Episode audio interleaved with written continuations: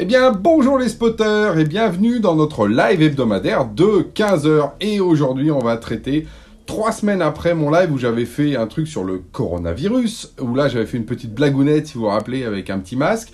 Sauf que là, j'ai décidé de pas mettre le masque parce que là, on est un peu moins en mode blagounette parce qu'effectivement, je pense qu'on a une onde de choc, on vient de passer. Euh, hier soir, j'imagine, vous avez écouté, euh, comme des millions de Français, notre président et on, bon, je crois qu'on peut dire qu'on change de phase. Euh, on change de phase dans cette gestion de ce virus qui est en train de se propager, qui est devenu, comme depuis, hein, comme vous le savez, une pandémie. Et donc, je vais pas aborder tous les côtés sanitaires et Dieu sait pourtant que c'est quand même l'élément central. Euh, et, d'ailleurs, je pense effectivement à ceux qui peuvent être touchés aujourd'hui.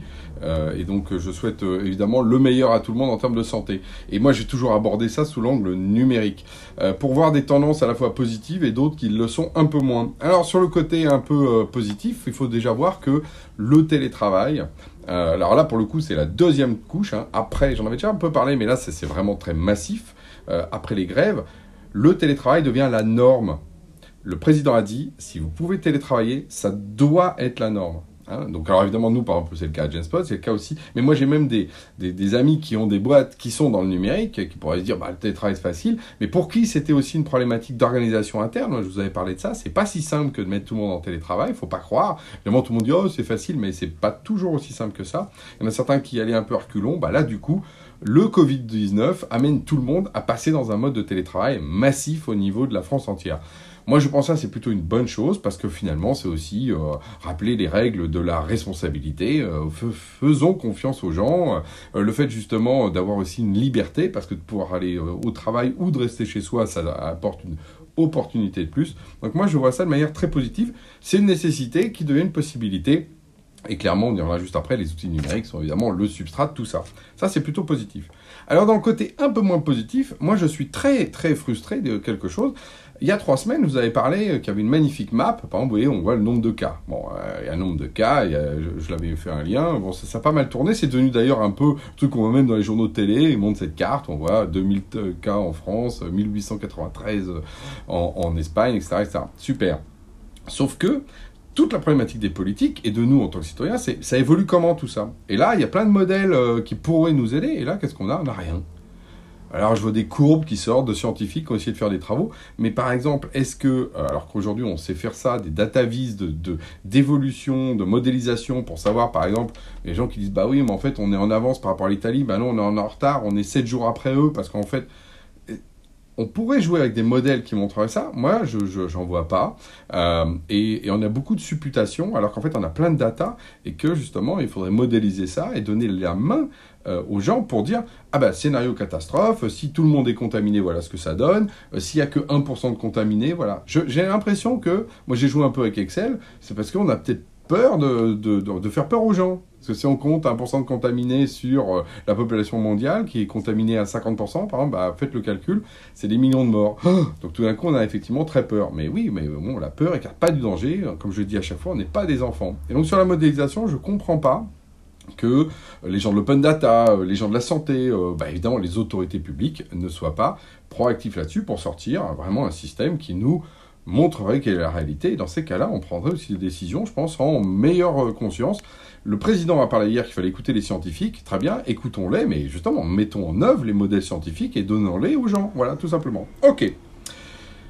Alors, par contre, sur le côté très positif, c'est la solidarité. Alors, solidarité nationale, claire, mais si on prend sous l'angle numérique, c'est la solidarité qui a été immédiate avec la proposition de plein d'acteurs du marché de faire des euh, dons euh, de solutions, en particulier qui aident au télétravail. Euh, donc ça a été depuis les systèmes de télémédecine et de téléconsultation avec Doctolib hein, dans le domaine grand public, mais c'est le cas également des outils comme les nôtres hein, autour des plateformes collaboratives, hein, nos amis de Wimi, donc nous Genspot on a fait aussi une, une, proposition autour de ça. Il y a tout de suite eu une volonté de donner en fait nos systèmes pour justement que les gens puissent s'en emparer avec une gratuité immédiate. Et euh, voilà. Et non seulement ça, les acteurs l'ont fait, mais très vite aussi le gouvernement et Cédric O, qui est donc le, ministre du numérique, comme on appelle ça, le secrétaire d'État au numérique, euh, a fait une à BFM une a lancé une, une campagne là-dessus, a demandé aux acteurs de se mobiliser.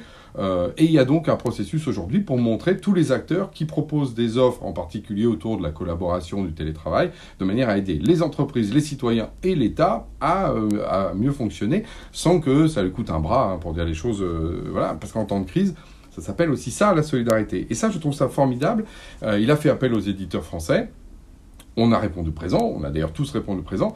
Et là, je fais juste pareil dans le côté un peu, peut-être un peu moins positif c'est très bien de faire appel à nous en temps de crise, mais quand ça va bien, ne pas forcément acheter américain. Coucou, hein, je le rappelle, parce que sinon, c'est toujours le même truc, ça sens unique. Quand il y a de l'argent, c'est pas les Américains, mais quand c'est la crise, c'est nous les Français qui devons euh, euh, financer. Et ça, euh, c'est ce que j'attire l'attention du gouvernement qui est là-dessus. Il faut pas qu'il joue à double jeu. En ce moment, on est là à ses côtés, il faudra qu'il soit là aussi pour la suite. Et quand je vois que dans le même temps, Mediapart sort un scandale sur les données de santé, données de santé, coronavirus, hum, hum, ça peut-être un rapport, je sais pas, santé, coronavirus, enfin je vous laisse faire le lien.